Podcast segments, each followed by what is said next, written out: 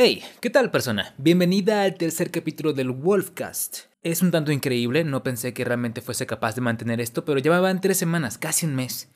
Casi un mes de Wolfcast y la verdad es que estoy muy contento porque cada vez me siento más cómodo haciendo esto. Cada vez es más sencillo para mí estar hablando y sonar un poquito más natural y no sonar así como extraño porque es uno de los mayores problemas que tengo con, con mis videos, que por cierto subo videos, jaja, en The Wolf en YouTube y The Wolf Live en Twitch.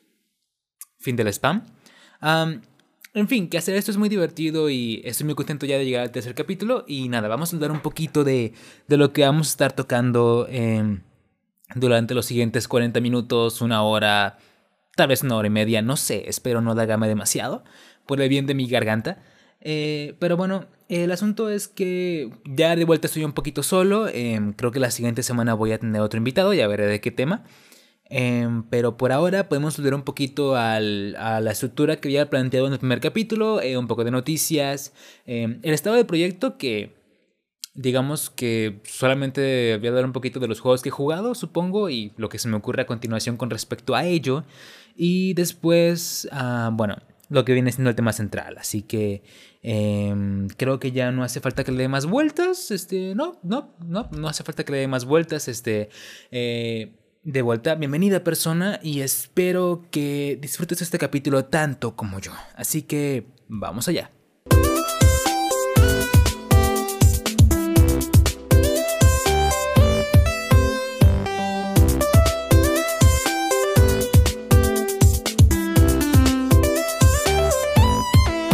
Ok, ya tengo internet de vuelta, así que ya debería de haber puesto algo em, no sé, distinto o tal vez más apropiado para transición, supongo. Em, y bueno, eh, esta es la sesión de noticias. Eh, no son muchas, realmente no es como que tenga mucho que decir acerca de todo lo que es el periodismo de videojuegos y todo lo que pasa en la industria, porque realmente no es que sea un erudito en el tema, pero bueno, es que yo agarro notas que me parecen un tanto eh, interesantes y las puedo comentar brevemente, para que, bueno, eruto.jpg. Ya empezamos, lo siento mucho, eh, lo siento mucho. Es que em, me pasa mucho que tomo agua y de alguna forma em, trago aire, si es que podemos decirlo de esa forma. Y entonces eh, en algún punto mientras hablo hago el... y ya sale el eructo ahí disimulado. Si es que se me... Si es que me apetece disimularlo, ¿no? Pero en fin, primera noticia. Eh, el remake de Demon Souls esconde un secreto que no está en el juego original. esto es un tanto interesante, eh, bastante, porque bueno, eh, el, el, remake de Demon Souls ha tenido básicamente calificaciones excelentes, eh, lo que es el trabajo de Blue Point Games y este Japan Studio. Ha sido básicamente impecable. Aún si no tiene ray tracing, que, que, que, eh, que aclaro, no me importa, ni me importó. Eh, es un juego que está muy bien reimaginado, está básicamente muy bien estructurado. No puedo decir más porque todo lo que he visto son reseñas y uno que otro gameplay, pero ah, ya en algún momento de mi vida voy a tener un Play 5. Espero pronto. Y ya voy a poder empezar a jugar estas cosas y con suerte voy a poder hacer contenido al respecto también.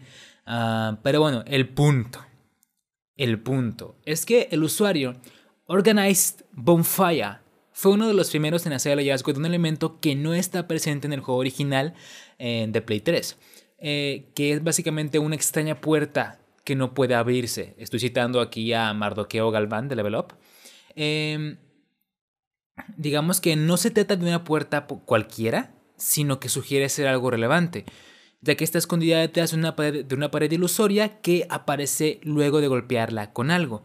Dicha puerta se encuentra en uno de los corredores de la Tower Knight Arkstone, o Archstone, no sé cómo se diga exactamente, al comenzar el mundo 1.3. 1-3. Eh, hay un camino que se divide por un callejón sin salida y otro que conduce a Yuria. Al intentar abrirla, aparece un mensaje que indica que parece, entre comillas, parece estar bloqueada. Entonces, ah, es interesante, está muy cool. Eh, yo quiero, bueno, no quiero, este, volarme mucho la cabeza, no quiero apuntar tan lejos, pero ¿DLC? ¿DLC para Demon Souls? ¿DLC para el remake de Demon Souls? Puede ser. Eh, voy a leer un poquito más. Este, el usuario de Reddit Cosmic Vagabond señaló que por medio del modo foto de Play 5 es posible ver que la puerta conduce a una terraza con fuentes destruidas y aparentemente no habitada por nadie aunque llama la atención que hay un cuerpo de un caballero derrotado sobre el cual se distingue un objeto. Algunos podrían pensar que es un simple objeto, pero el pensamiento más popular es que se trata de un artículo más valioso, porque para muchos no tiene sentido que, un, que por un simple objeto se haya agregado un elemento que no estaba presente en el juego original. Quién sabe, eh, yo, yo creo que, bueno, tal vez no es un DLC, siento que es una tirada muy muy larga, pero creo que eh, puede ser una referencia aquí como lo, como lo plantea aquí el escritor de la nota, eh, tal vez alguna referencia a Dark Souls o a Bloodborne o quién sabe. No, no, la verdad es que no se me ocurre que, que podrán este, haber añadido por acá, pero es interesante y creo que es una buena jugada. Es este. Está cool. O sea, imagínate tú que agarran un juego viejo eh, y aprovechando el remake te meten cosas nuevas, pero no cosas nuevas, este, digamos.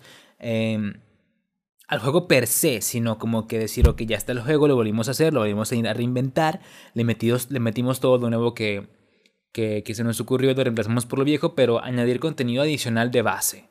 O sea, como que de repente en el remake tenga tal vez este, eh, más secretos, más easter eggs o más niveles, que yo creo que ese se ha hecho, me imagino que debe haber algún remake por ahí que, que haya hecho esto, pero siento que es una práctica bastante eh, buena, supongo, saludable, porque es una alegría inesperada. Tú cuando compras un producto es, tienes una alegría, digamos que lo que cuando te ofreces tu producto cosas, tú, tienes la, lo que es la alegría esperada y la, alegría inesperada. Es un concepto que viene una materia es, un concepto que viene una materia de mercadotecnia. cuando un producto tiene una alegría inesperada, es como que tú dices, órale, no sabía que traía esta función, eh, no es lo que esperaba, no es por lo que yo pagué, pero me parece bastante conveniente, o qué cool que tenga esta otra función de por la cual yo no estaba enterado, o o no era el motivo principal por el que había buscado eso. Entonces está muy cool que tengamos eso en juegos que son remakes y que pues bueno, le añado un montón de contenido extra a todo este rollo, ¿no? Y continúan eh, reportando problemas, ya en otras, en otras noticias, continúan reportando problemas eh, de crasheos en el Xbox Series X. Eh, esto no es malo, es decir, bueno, es terrible, ¿no? es terrible en realidad para quien tenga una Xbox Series X y le esté pasando esto, por supuesto, por su pollo. Pero es que creo que es de esperarse. Creo que ninguna generación, por lo menos a mí solamente me ha tocado vivir y seguir el lanzamiento de, de las consolas de la generación de la generación pasada. Yo no estuve, yo no estaba pendiente de las noticias, permítanme. Ah, gracias, lo siento mucho, lo siento mucho, es el aire. Retomo. Eh, yo no estaba pendiente de lo que fue la salida del 360. Eh, estaba muy, muy, muy morro, muy polluelo. Y no me interesaba mucho. Pero bueno, todos sabemos que. Todos los que estuvimos pendientes, por supuesto, de la salida del Play 4, del Xbox One, este. Creo que el Play. Creo que el Xbox One te regresaba a los discos. Algo así, creo que te empezó a regresar los discos y creo que era el Play 4 el que como que comenzaba a derretirse y secretaba un líquido azul. Algo así, creo. Eh, y creo que, bueno, son los problemas que... Son los problemas de lanzamiento. Yo realmente, em, obviamente si tuviese el dinero, ya me hubiese comprado un Play 4, un Xbox One Series X, un Xbox Series X o lo que sea. Em, pero la verdad es que siempre es un riesgo comprarte una consola de, de, pues de lanzamiento porque en algún momento o por pura mera estadística te va a tocar que tengas un problema de estos porque bueno, em, por más que puedan testear un producto antes de sacarlo, por más este em, filtros de calidad que tengan que pasar y que se los tengan que inventar, por supuesto, son muchísimas personas. Entonces en algún momento tienen que encontrar este problemas, ¿no? Entonces, eh, básicamente eh, lo que están reportando es que, eh, permítanme, aquí tengo el párrafo. Aquí está. Eh, que es básicamente que el, perdón, ya lo encontré, que el Xbox, la, consola está presentando crasheos al correr ciertos juegos. De acuerdo con el reporte, la consola se apaga 5 o 10 segundos después de cargarse y esto no se resuelve al reinstalar los juegos o haciendo un reinicio de la consola. Este, es básicamente ocurre que tú estás jugando y crashea y es horrible eh, y no se conocen muy bien las causas de este problema, ya que es una variedad de juegos ya que es una gran variedad de los juegos afectados, de acuerdo con los usuarios. Hay varios reportes que señalan mucho a Call of Duty Black Ops Cold War, qué nombre tan largo, eh, como uno de los juegos más afectados y otros usuarios creen que es un problema relacionado con los juegos cross-gen. Al tratarse eh, de un problema muy desconocido, eh, si le ocurre a tu Xbox Series X, te recomendamos ponerte en contacto al servicio al cliente de Xbox y checar las múltiples posibles soluciones que los usuarios comparten en el foro oficial de Microsoft. Y bueno, digamos, este, eso es lo importante. Pero sí, si hay alguien por ahí que, tiene, que tenga una consola de, digamos que se la compró el lanzamiento, pues le deseo la mejor de las suertes. Espero que no tengas este problema y que, bueno... Mm, F, ¿no? Realmente... Esto es pura estadística. Realmente no podemos empezar a decir ahora, oh, la Xbox Series X es peor, o la, Xbox, la, PlayStation 5 eh, funciona mejor. O sea, va saliendo. Solamente tiene unos días que ya salió oficialmente por acá en Latinoamérica. Eh, y creo que falta, todavía faltan unos días para que salga la Play 5 en Europa. Entonces, se viene. Se vienen cosas como esta. Tienen que ocurrir. Es, es normal. Eh, pero bueno, esperemos que no sea demasiado y que no, y que no termine afectando realmente a los usuarios realmente, porque bueno, en fin, ellos son los verdaderos afectados. PlayStation 5 debutó sin soporte para 8K, pero lo recibirá en un update. Eh, y aquí dice, Sony podría añadir soporte a la resolución 1440p en el futuro. Realmente yo pondría muchísimo más énfasis en esta resolución, porque creo que eh, es una resolución que a mí me, extrañó bastante. Me extrañó bastante que la consola no, no trajera soporte para esta resolución que es bastante usada por muchas personas, sobre todo la gente que juega shooters y que le gusta tener como esta visión más wide, ultra wide de lo que sea que están haciendo porque eh, es muy útil. Es muy muy útil y es raro. Es muy extraño. Personalmente, em, creo que yo no tendría ningún problema si el PlayStation 4 no no soporta el 8K. Es decir, es que esto realmente ya, ya es un poquito de, del consumidor. De qué tipo de consumidor este, te importa más. Porque realmente 8K... No, no lo sé. Yo aquí, este es humilde servidor, este, yo juego con un monitorcito 1080p, de verdad, este, y, no es por decir que soy humilde, sino que, o sea, tengo un monitor 1080p eh, juego juegos de, la generación pasada eh, en, gráficos medio alto, dependiendo del juego, y no tengo ningún problema. En ningún momento llego a jugarlos en ultra y la verdad es que no me quita el sueño. Por supuesto que me encantaría poder jugar al Spider-Man a 60 frames por segundo en 4K nativo, pero vaya, no me estoy muriendo por hacerlo. Eh, y pues bueno, creo que. Creo que este. Em, el título lo dice todo, ¿no? Vamos a ver si podemos encontrar aquí. Sí, básicamente dicen que sí, están estudiando, están estudiando eh, citando aquí la nota, eh, la posibilidad de, de, habilitar el soporte nativo de 1440p eh, en un futuro. Y en cuanto al 8K, Sony confirmó que el PlayStation 5 se puede usar en pantallas 8K desde su lanzamiento, ajá, pero que no todo está listo para disfrutar contenido, contenido a dicha resolución.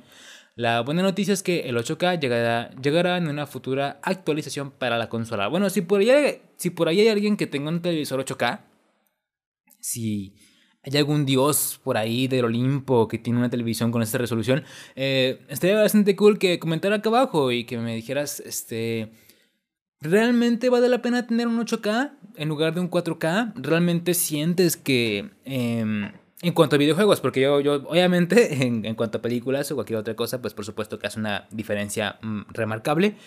Pero ¿realmente consideras necesario jugar los, videojuegos en 8K para sentirte, bueno, no sé, sentir como que la experiencia vale la pena? No sé, yo personalmente creo que con el 4K eh, basta y sobra. Esto es un poquito... Es no, tan tanto, ¿eh? Supongo. Eh, pero a mí me sorprendió un poco porque yo hacía a Fall Guys un tanto ya muerto, como en picada, pero aquí dice que ya vendió más de 100 millones de copias solo en PC. Y a pesar de que en teoría el juego va en picada, o por lo menos va, su popularidad va disminuyendo, pero es que no está muerto. Para nada que no, que no lo está. Eh, porque bueno, Unity, o Unity, la compañía encargada de motor que, en el que corren muchos juegos, entre ellos Fall Guys, este, puso en su reporte financiero que Fall Guys había logrado, había logrado vender más de 10 millones de copias tan solo a través de Steam. Eh, la compañía compartió el reporte el 12 de noviembre, pero contempla información hasta el 30 de septiembre, lo, por lo que el título seguramente ha tenido más descargas en las últimas semanas. está... Realmente me agrada, porque Fall Guys salió de la nada y creo que eh, es una idea bastante fresca. A mí Fall Guys me gusta y de hecho quiero seguirlo jugando porque eh, no sé, las risas no faltan con ese juego. Aunque personalmente nunca he podido ganar una partida. Ah, pero siento que la idea es divertida. Botargas, este, es como este concepto de carrera de botargas, pero llevado a otro nivel. Y siento que si logran darle el soporte necesario, y aquí me robo la idea de un amigo mío, de, del José, eh, si ponen un creador de mapas para que nosotros creamos nuestras propias locuras, creo que el juego podría em, revitalizarse y tal vez no estar en la cima, por supuesto, porque creo que ya es algo efímero, eh, pero creo que podría quedarse en cierto estatus y continuar vivo. Creo que, creo que es posible, honestamente creo que es posible. El juego tiene, tiene ese potencial. Lo siento, moví el micrófono, espero no haber hecho mucho ruido. Y la última eh, nota, Steam ya tiene soporte inicial con el DualSense de PlayStation 5. Esto me encanta porque personalmente yo me quiero comprar un DualSense eh, aunque no tenga el PlayStation 5 porque me quiero, o sea, me gusta el control. Está muy bonito, está como Siento que tiene muy buenas características. Eso de los gatillos que tienen como resistencia está muy cool. Eh, dicen que también tiene como una sensación de movimiento. Eh, aunque imagino que esto aplica más para el PlayStation 5. Pero dicen que tiene como una especie de resorte extraño. Que básicamente en los juegos como. El juego este Playroom, creo que se llama el juego que viene por default en el PlayStation 5. Eh, explota muy bien el control y dicen que te da una sensación muy extraña. Que, que un efecto muy, muy raro de retroalimentación que está muy, muy cool. Y es que en general el control me gusta mucho, está muy bonito, se ve muy cómodo y es muy funcional. Incluso hay gente que dice que se puede conectar a la Nintendo Switch. No sé de qué forma, pero parece que es posible. Entonces yo realmente creo que antes de comprarme la Play 5 voy a comprarme un control de la Play 5 porque me llama mucho la atención. Me llama mucho y creo que en alguna oferta eh, valdría muchísimo la pena porque yo juego en PC más que nada y creo que sería como un buen aperitivo antes de... Bueno, eh, creo que ya por aquí lo podemos dejar con las notas. Realmente no son muchas, pero ya llegamos aquí casi 20 minutos. Y bueno, hay que acercarnos al tema central del podcast. Así que eh, vamos a hablar un poquito del estado del proyecto que estoy haciendo, que, viene, que se viene el siguiente mes. Eh, y ya podemos entrar de lleno al tema principal. Devuelvo.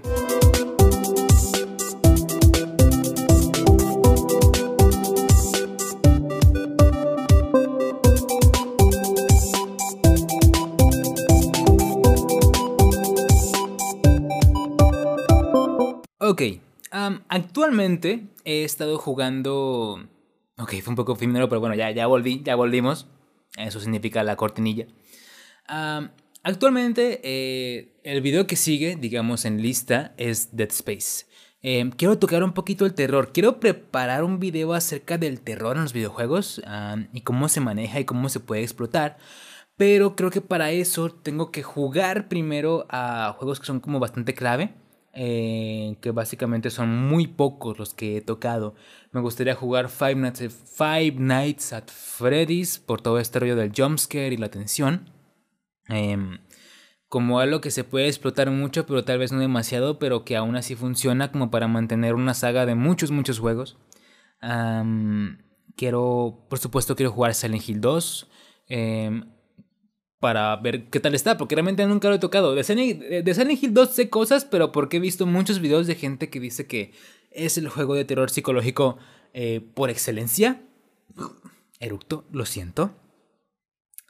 Y que, bueno, básicamente es como el padre del terror y la referencia del terror en videojuegos como para prácticamente todo. Eh, también he jugado Layers of Fear, que creo yo que es una forma de terror bastante caótica. Tiene bastantes elementos, la verdad, es un juego muy completo. Por lo menos el primer Layers of Fear es un juego muy completo y quiero hacer reseña del segundo porque ya también lo pude conseguir. Eh, pero bueno, en lista está Dead Space. Después quiero hacer video de Silent Hill 2. y también quiero tocar Blair Witch. Porque creo que es un juego que quedó en el olvido de alguna forma. O que básicamente no logró ser eh, lo que tenía que ser. Entonces quiero ver por qué. Eh, y después de, después de haberme pasado estos tres juegos, tal vez en diciembre voy a hacer un video acerca, ya hablando de un panorama general de cómo se explota el terror en los videojuegos. Creo que ya, ya voy a tener un poquito más de eh, alimento para mi cabeza para poder escribir un guion en forma. Tal vez sea un video un poco más largo, espero que pueda ser así. Pero bueno, em, me emociona, me emociona pensarlo. Eh, hablando un poquito de Dead Space, eh, tengo sentimientos encontrados. Y consejos, si lo tienen en PC, jueguenlo en Steam, porque yo lo conseguí gratis para Origin y recientemente hice el cambio entre el launcher de Origin y el launcher de EA Desktop, creo que se llama así.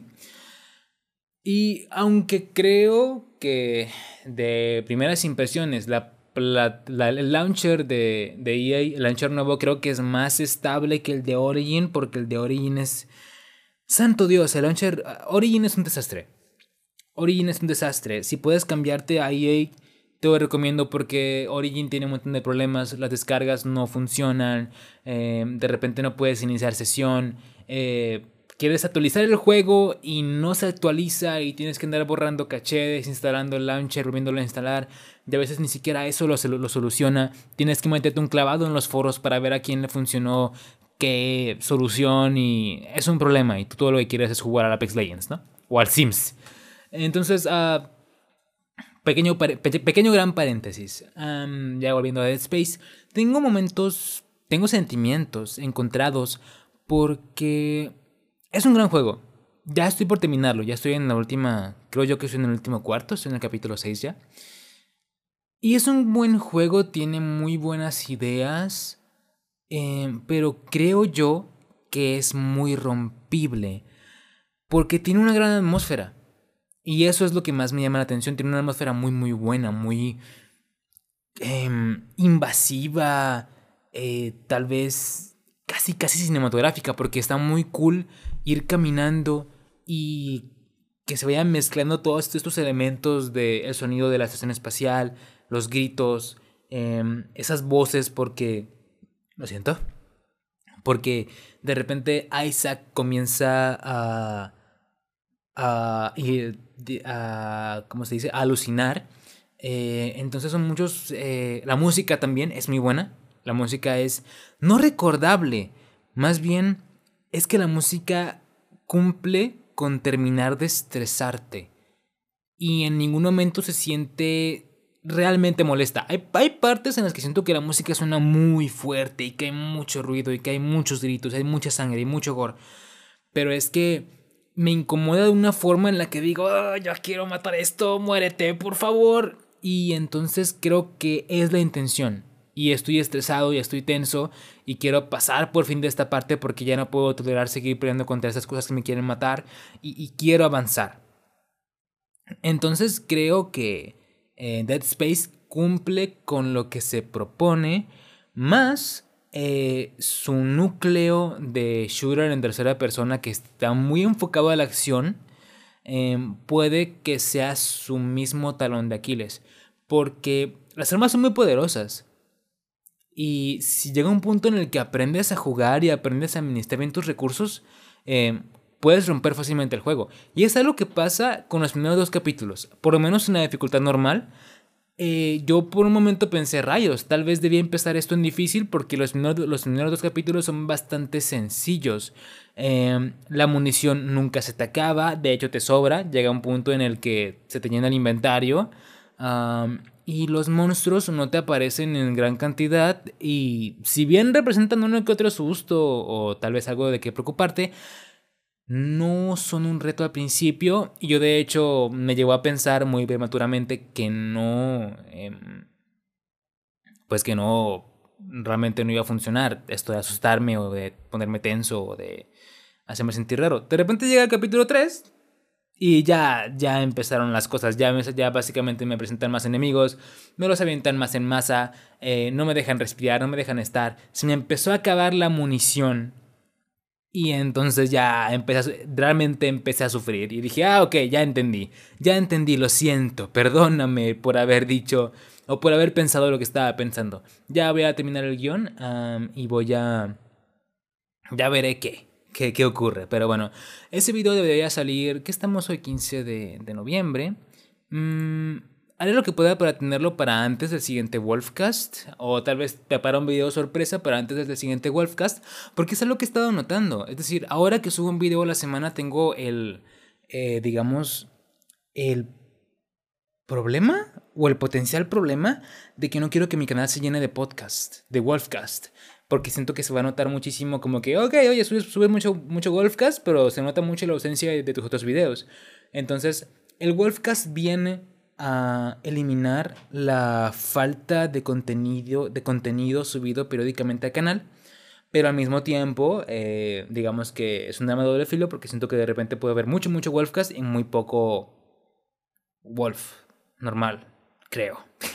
Entonces, pero me agrada porque al mismo tiempo lo agarra como presión como presión y como un sentido de obligación de, oye, tienes que terminar el juego y tienes que empezar a jugar este otro y tienes que tener el guion para este día porque si no las cosas no te van a salir.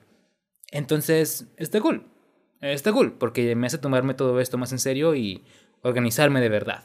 Así que bueno, más o menos ese es el estado del proyecto. Ya les platiqué un poquito de todo lo que voy a hacer, de lo que estoy jugando y tal. Ah, jugué un poquito de Destiny 2. Eh, ya estoy, estoy entrando a Destiny 2. No lo no entré con un propósito de, de, hacer video, pero creo que lo voy a tener que hacer porque llevo cuatro horas jugadas a Destiny, aproximadamente 4 o 5 horas, porque mis amigos dijeron, hey, vamos a entrar a Destiny 2. Parece que ya está en un punto en el que el juego es muy accesible y muy, y muy atractivo. Entonces lo descargué. Yo quería jugar nada más el tutorial o por menos, o por lo menos la secuencia inicial para ya poder este, eh, estar disponible para cuando queramos jugar y ya entramos de lleno. Pero es que de repente pasaron 4 horas, 5 horas. Y ya vi que es mucho de grindear, es mucho de, de jalar contratos y matar a 20 alienígenas con esta arma, eh, matar a otros 5 con esta otra o con esta habilidad, bla, bla, bla, bla. Grindeo, grindeo, grindeo. Pero es que es muy entretenido. Es Bungie. Tú, yo, yo juego Destiny, al menos en estas 4 horas de Destiny. Eh, siento que, que, hay un gachazo a Halo ahí muy, muy, muy rico.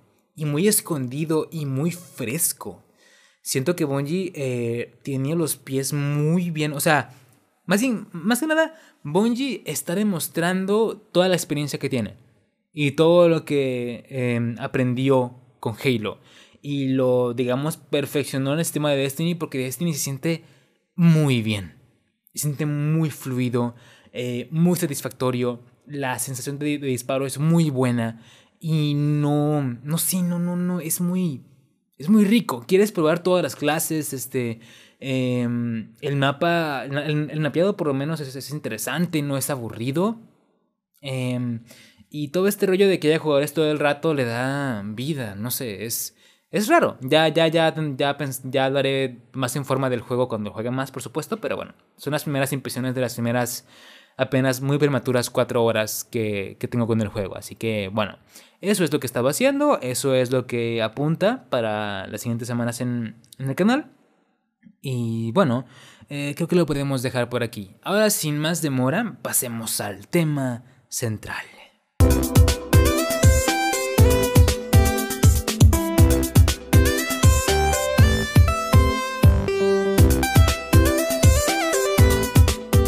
Ok, ya estamos en el tema central del Wolfcast. Eh, ya, ya llegamos a lo que acontece. Otra vez lo, lo, adelantaste hasta acá. Creo que, ay, es verdad. Acabo de recordar que ahora puedo seccionar mis videos. Así que, en fin, voy a poner secciones para que a quien le interese de lleno el tema eh, ya pueda estar acá. Fin de gran paréntesis. Dark Souls. Dark Souls, gente. vamos a abarcarlo un poquito. Un poquito desde la perspectiva de personas que no lo han jugado. Em, y vamos a hablar un poquito de lo que pueden esperar. Dark Souls, em, persona que no ha jugado Dark Souls, tal vez lo odies, tal vez no te parezca gran cosa, pero es que, al menos para mí, que soy tal vez un jugador promedio, no soy un erudito, no, no vengo de jugar un montón de juegos, no le dedico a jugar a diario tantas horas al día, aunque debería. Eh, es una experiencia que vale mucho la pena. Para cualquier tipo de jugador. Incluso diría que para el casual. Yo animaría a una persona que juega videojuegos de forma casual a intentar jugar Dark Souls.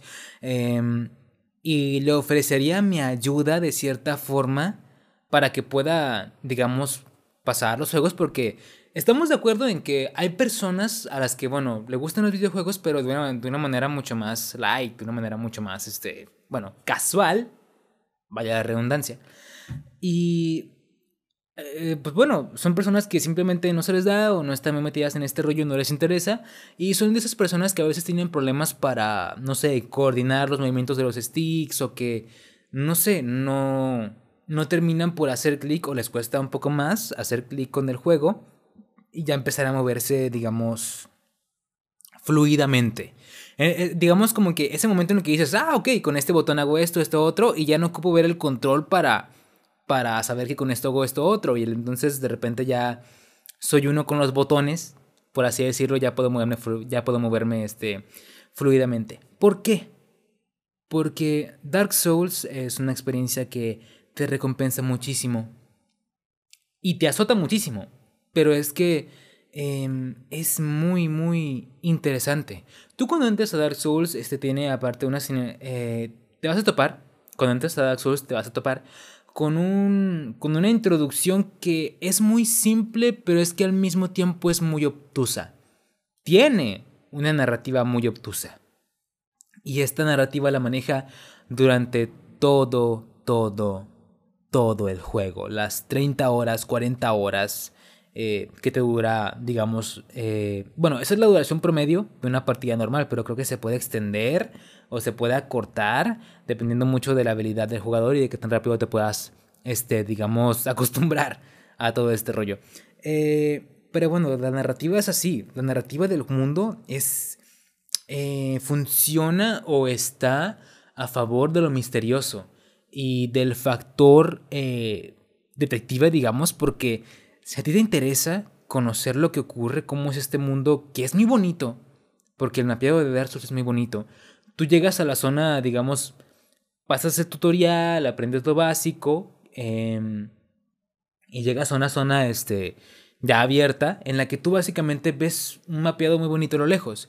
Y básicamente todo lo que ves, casi casi todo lo que ves, casi, es, digamos, recorrible. Puedes ir a ese lugar de alguna forma.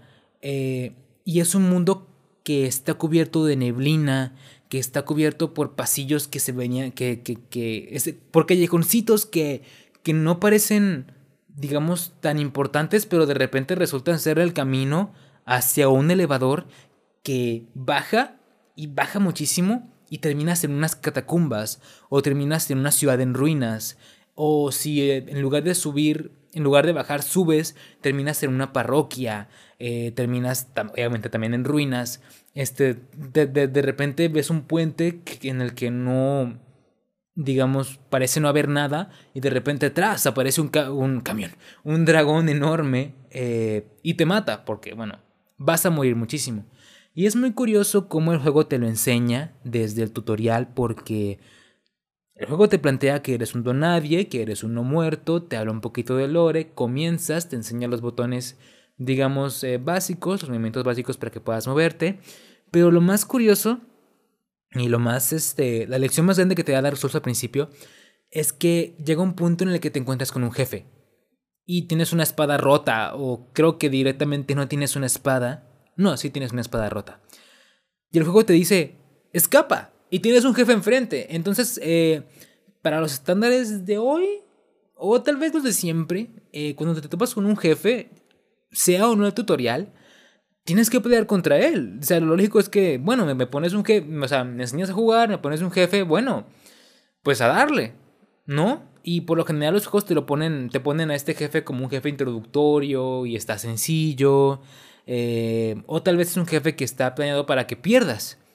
Pero eh, aquí en Dark Souls no. Es un jefe ya hecho y derecho con una dificultad predeterminada. Y si bien puedes pelear contra él, si bien puedes ganarle con esa espada rota, eh, si es tu primera ronda, tu primera vez, va a ser muy complicado. Va a ser intentar hacer una hazaña de un jugador que tiene por lo menos 50 horas en ello. Entonces, mm, esta lección de escapar es bastante valiosa porque te va a servir durante todo el juego.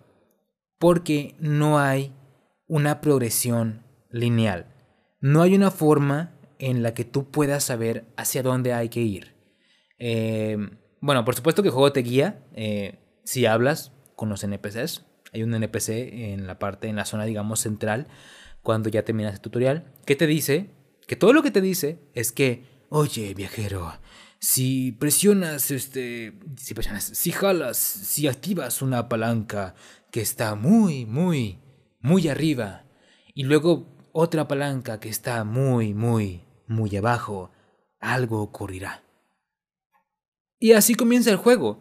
No, no, no, te plantean absolutamente nada. No te dicen cómo armarte, no te dicen cómo conseguir las armas como tal, no te dicen...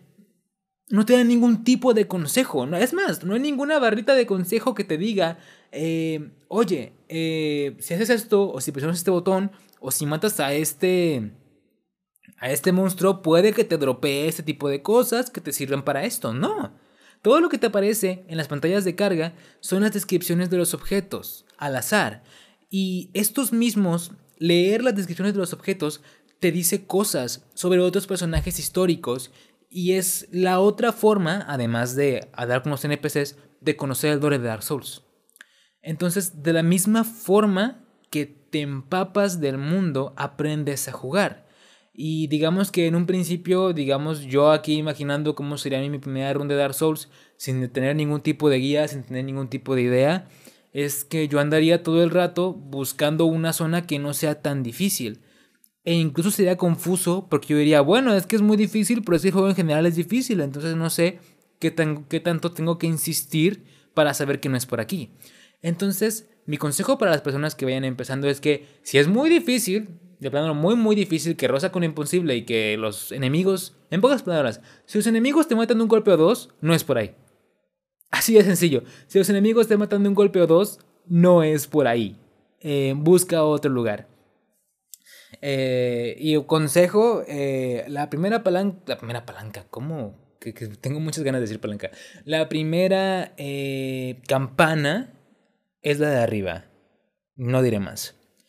Mm, entonces, lo que quiero ya para terminar este punto es que Dark Souls es muy interesante tanto para entender su historia como para entender su gameplay.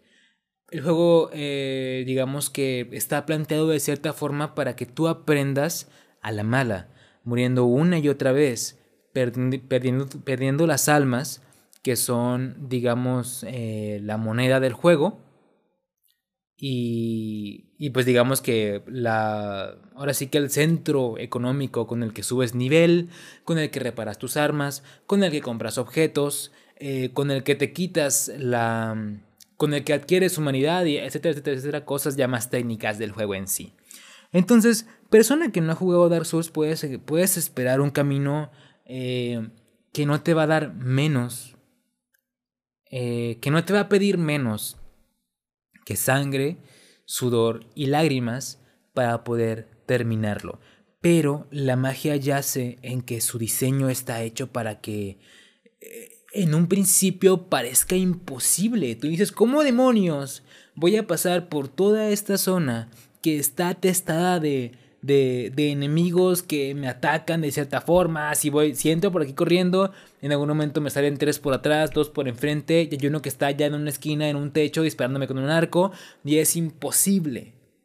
Es ahí cuando dices, ok, respiras hondo y empiezas, ok, voy despacito, primero mato este, luego este otro, luego los dos que están enfrente, y luego eh, encuentro la forma de rodear el edificio para llegar, para llegar al que está con el arco y ¡pum! Después de una hora o dos, esta zona que te tenía sufriendo la limpiaste. Y tienes muchas armas, digo almas, y puedes reparar un arma, puedes comprarte un arma, puedes subir de nivel y hacer cosas. Entonces, esa es la recompensa, digamos, la primera recompensa de decir, oye, parece que esto se puede pasar, esto se puede, es avanzable. Y de repente avanzas y avanzas de esta forma que es muy interesante porque todo el tiempo hay algo que perder. Todo el tiempo puedes perder las almas que conseguiste, eh, puedes aventurarte a la siguiente hoguera, eh, hasta encontrar la siguiente hoguera para entonces descansar ahí, comprar cosas, hacer lo que tengas que hacer y luego levantarte. Porque cada que descansas en una hoguera, que básicamente son puntos de guardado que están, que están distribuidos muy bien por todo el mapa, eh, también funcionan como botones de reset para todos los enemigos, digamos normales, porque hay enemigos especiales que no respawnean. Pero sí, básicamente, si tú limpias una zona y luego vuelves al punto de guardado que está antes de entrar a la zona, eh, ok, te recupera, recuperas vidas, se te llenan tus jarrones de estos con los que te curas, pero todos los enemigos van a volver a revivir y vas a tener que volver a pasar por el mismo proceso otra vez. Entonces, siempre hay algo que perder y siempre hay mucho que ganar la experiencia de recorrer las zonas, la experiencia de encontrarte con una zona más interesante que la otra, de decir, ok, ya no estoy en, ya no estoy en el burgo de los no muertos, ahora estoy en la parroquia de los no muertos. Y de repente pasaron seis horas y dijiste, ok, logré pasar la, eh, parroquia de los no muertos y ahora llegué a la ciudad infestada. Y pasaste 10 horas llorando en la ciudad infestada y dijiste, ok, logré pasar por la ciudad infestada y ahora llegué a, a, a Nuevo Londo y cada zona es muy interesante y poco a poco vas mirando atrás y te das cuenta de que encontraste una armadura que te da más armadura, eh, más resistencia contra esto y esto otro, que cambiaste tu espada básica por un espadón eh, y cada vez vas forjando tu camino como todo buen RPG. Eh, y es muy gratificante ver todo lo que has hecho en un mundo que te invita a continuar.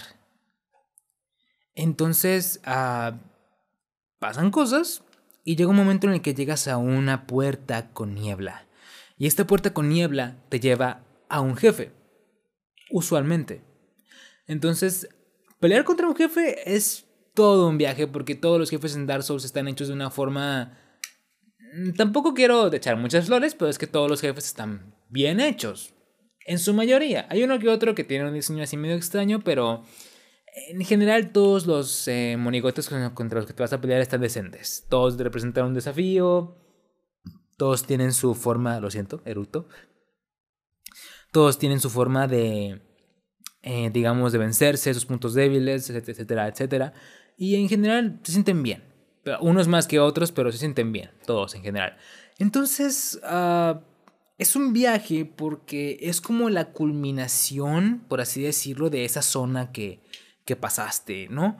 Entonces es bastante bonito cuando estás dos horas, tres horas, cuatro horas incluso, eh, peleándote contra ese jefe que, que no puedes vencer y de repente lo haces. Y la magia de estos tipos es, es la manera en la que atacan, porque te puedes pelear, por ejemplo, vamos a poner de ejemplo a... Mm, al demonio de Tauro. Es uno de los primeros jefes, para no entrar este... Mm, mucho en spoilers, porque esto es, un, esto es un podcast para quien, más que nada para quienes no han jugado. Y tiene una forma de vencerse. Em, digamos, vamos a decir así ambiguamente, buscando terreno alto, el high ground. Em, es una forma, digamos, sencilla, pero puedes vencerlo también, a, digamos, a cara a cara, peleando al, mismo nivel que él y tal. Y todo yace en aprender a esquivar. Realmente la mecánica más importante del, del combate es la de esquivar. Y la de aprender a administrar tu...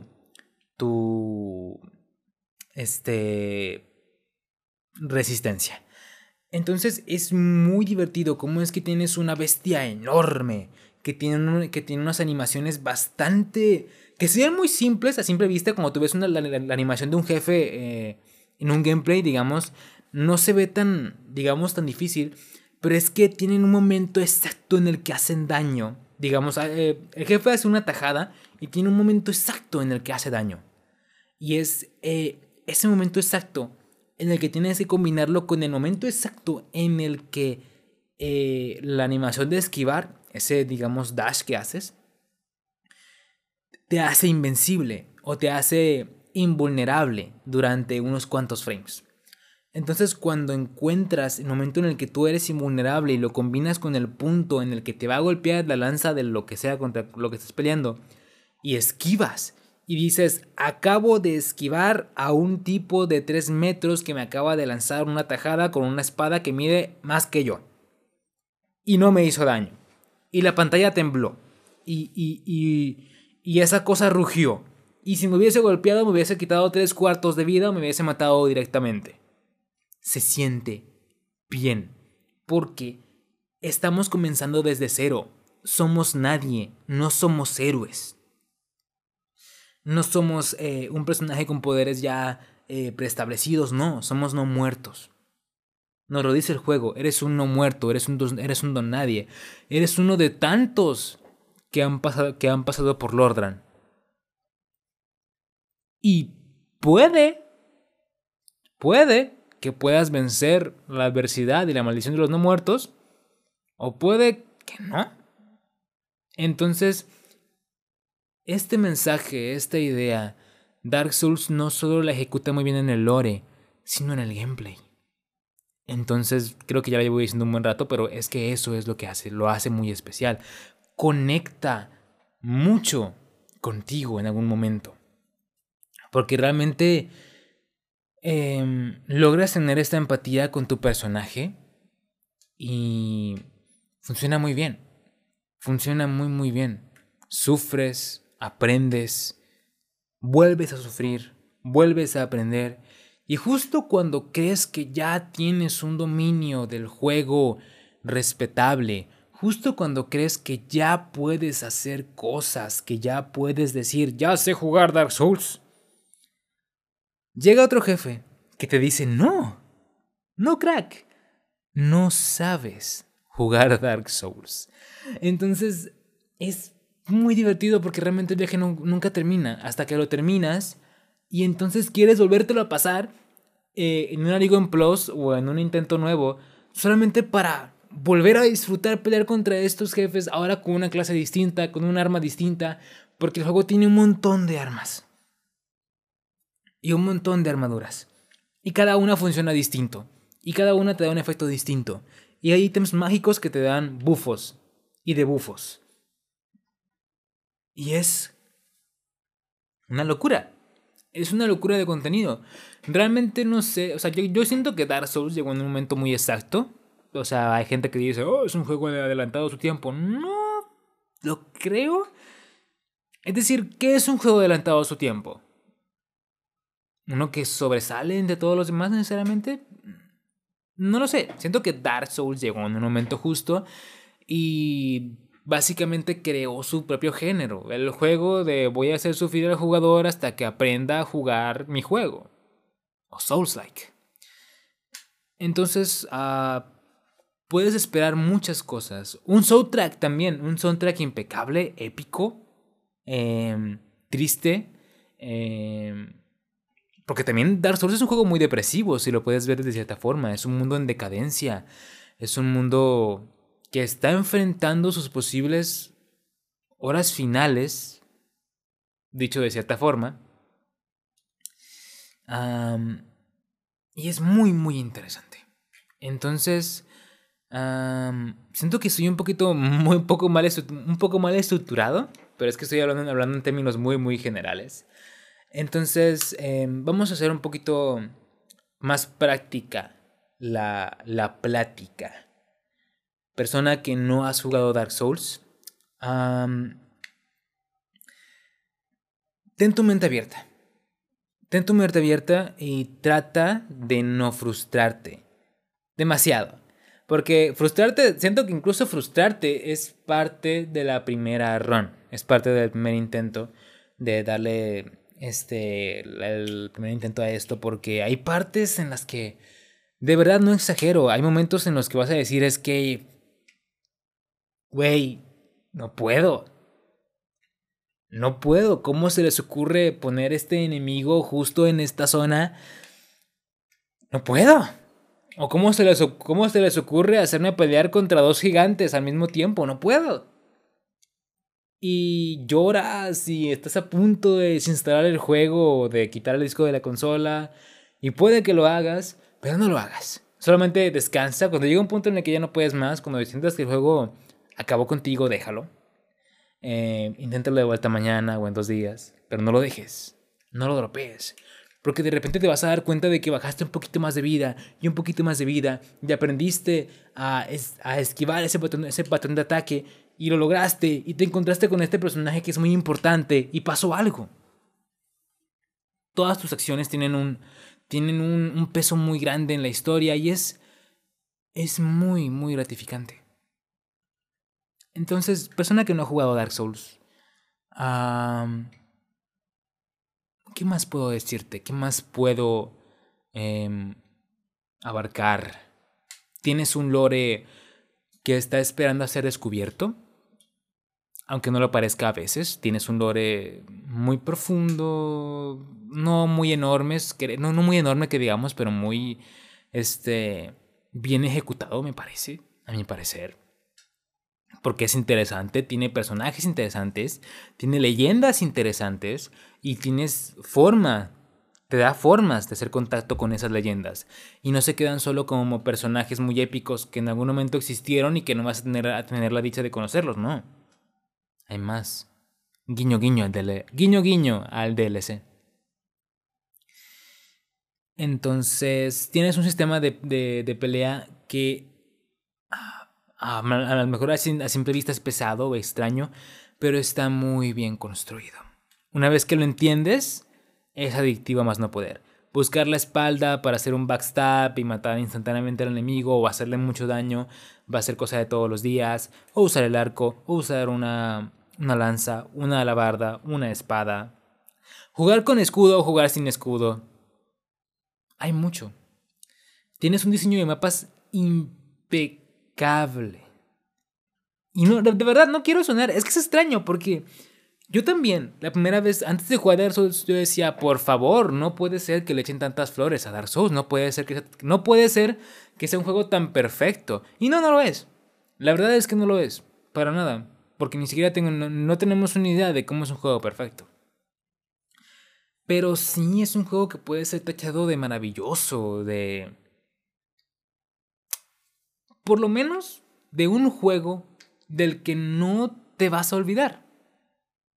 Si lo terminas, vas a decir, ok, a lo mejor tú terminas y dices, ¿sabes qué? No, no estoy de acuerdo con esto, no me gusta, no me gusta el sistema de combate, el lore me parece aburrido, el mapeado está me, pero aún así es un juego que está hecho con muchas ganas. Es un juego que está hecho con mucho empeño.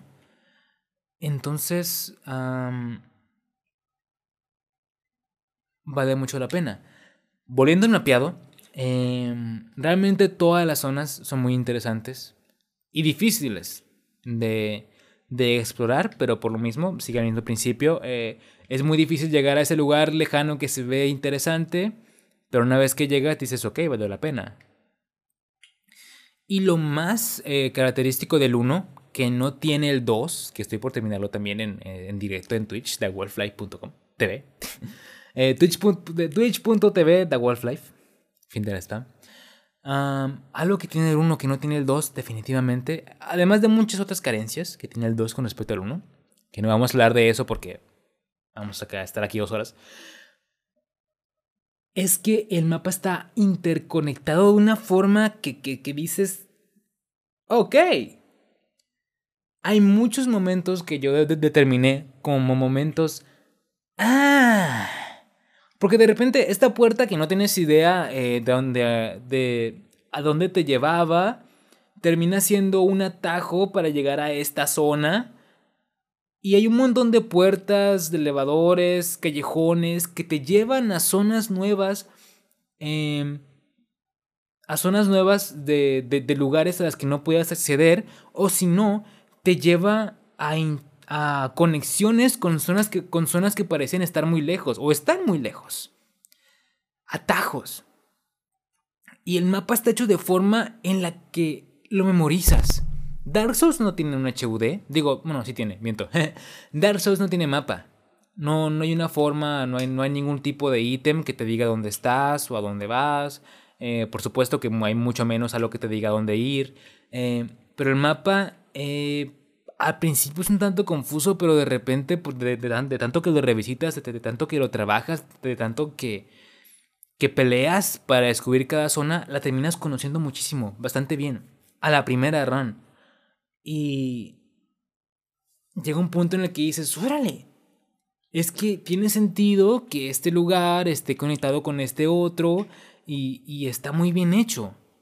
No se siente como que de repente hay un río de lava debajo de un castillo y de repente estás en una montaña nevada o bueno, estás en una montaña y escalas más y hay otro río de lava con otro castillo encima. Guiño guiño, Dark Souls 2. Dark Souls 1 hace un, tiene un mapeado que creo yo, en, eh, tomando en cuenta todo lo que he leído en Reddit y reseñas y tal, porque todavía no toco Dark Souls 3, desgraciadamente. Em, incluso Dark Souls 3 no tiene. Bloodborne no sé. Bloodborne eh, también, punto y aparte, no lo he tocado, pero creo que ese también es maravilloso. Pero es que el mapeado de Dark Souls 1 es muy, de Dark Souls 1 es muy bueno. Y tiene mucho que ofrecer, mucho que dar. Y lo más divertido es que eres libre para explorarlo em, como tú quieras, una vez que ya entiendes cómo funciona. Porque realmente hay formas de acceder a, ciertas zonas sin necesidad de tener ciertos objetos. Una vez que ya sabes cómo llegar, una vez que ya sabes cómo funciona, cómo está conectado todo. Entonces, es muy bueno. Es buenísimo. bueno, persona que no has jugado Dark Souls. Si eres una de estas personas que tiene problemas con los videojuegos difíciles, si eres una de estas personas que no le gusta complicarse la vida, que no le gusta eh, tener problemas para pasar los juegos, que dice no, es que a mí no me gusta batear con el juego, prefiero jugar en modo fácil porque quiero em, tener esa experiencia y conocer la historia y avanzar sin mucho rollo, puede que este no sea tu juego. Pero aún así, te recomiendo muchísimo que que tomes a ese amigo que sí lo ha jugado, que siento que a estas alturas todos tenemos uno, y te ayude a pasar las partes más difíciles. Y tal vez en el camino te, te, te motive a tragarte todo el paquete por tu cuenta. Porque vale mucho la pena darle una sola vuelta. ¿Qué más? ¿Qué más? ¿Qué más? Ya en términos mucho más prácticos aún. Si puedes. Si puedes conseguirte una guía. Si puedes ver algún video. Seguramente los hay. Seguramente los hay. Ve, busca, buscar algún tutorial o alguna guía por ahí que sea como para principiantes, que no tenga spoilers, que te diga cómo agarrar un arma al principio que te va a facilitar mucho las cosas, hazlo. No temas. No temas entregarte toda la experiencia, digamos, pelona, que es tal vez la mejor forma, pero es que yo, por ejemplo, mi, mi pasarme Dark Souls lo hice con ayuda. Lo hice en directo conocí a muchas personas muy agradables que eh, al día de hoy me siguen en Twitch. y sin de no ser por ellos no hubiese pasado Dark Souls 1 y de no ser por ellos no estaría pasando Dark Souls 2. Me gusta que me guíen, me gusta que me digan, dale, es por aquí, no, por ahí no. Me ayuda. y no siento que haya diluido mi experiencia de una forma significativa o incluso de ninguna forma. Así que si quieres conseguirte una guía, si quieres primero, primero darte un, un, pequeño aperitivo para saber cómo funciona, adelante. No, no le hagas caso a, a, digamos, a los radicales, por así decirlo, porque hay mucha gente muy extraña que dice, no, es que si no te topas con el juego, si no lloras, si no, si no te frustras, si no te quemas el cerebro para terminarte un jefe o si no aprendes por tu cuenta eh, cómo utilizar esta arma y cómo buildearte y cómo bla bla bla bla bla, no, no puedes jugar, no eres un verdadero jugador de Dark Souls, no. Al carajo. Si es que eso te importa, que de verdad em, dudo que a mucha gente realmente le, le haga ruido. Así que, persona que no has jugado Dark Souls, eh, vale mucho la pena. Por supuesto que vale mucho la pena.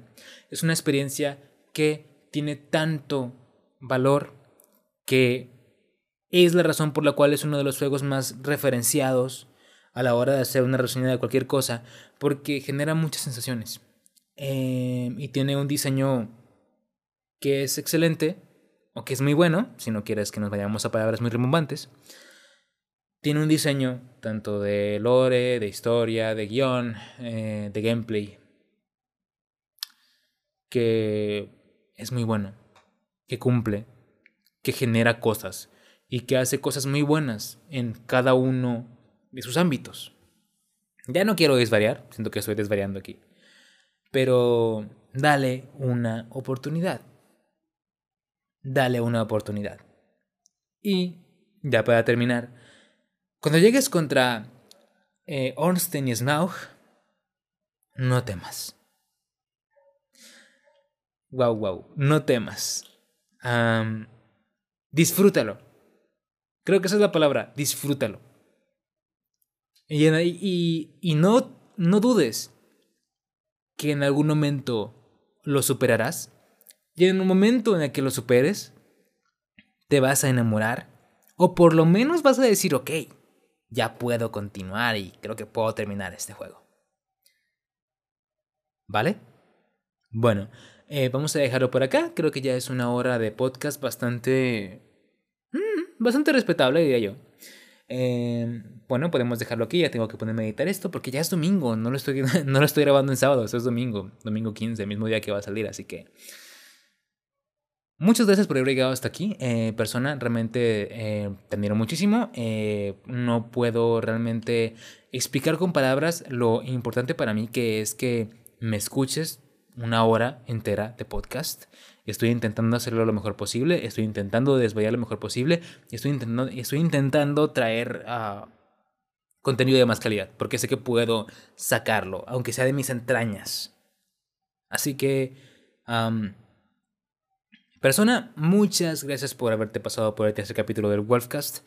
Uh, mi nombre es Wolf, o Guillermo, si gustas, mi nombre, digamos, de persona. Así que nada, eh, muchas, muchas gracias por haber estado por acá. Nos vemos el siguiente domingo. Cuídate mucho, lávate las manos. y sé feliz, supongo. Sí, sé feliz. ¿Qué va? Eh, nos vemos la próxima semana.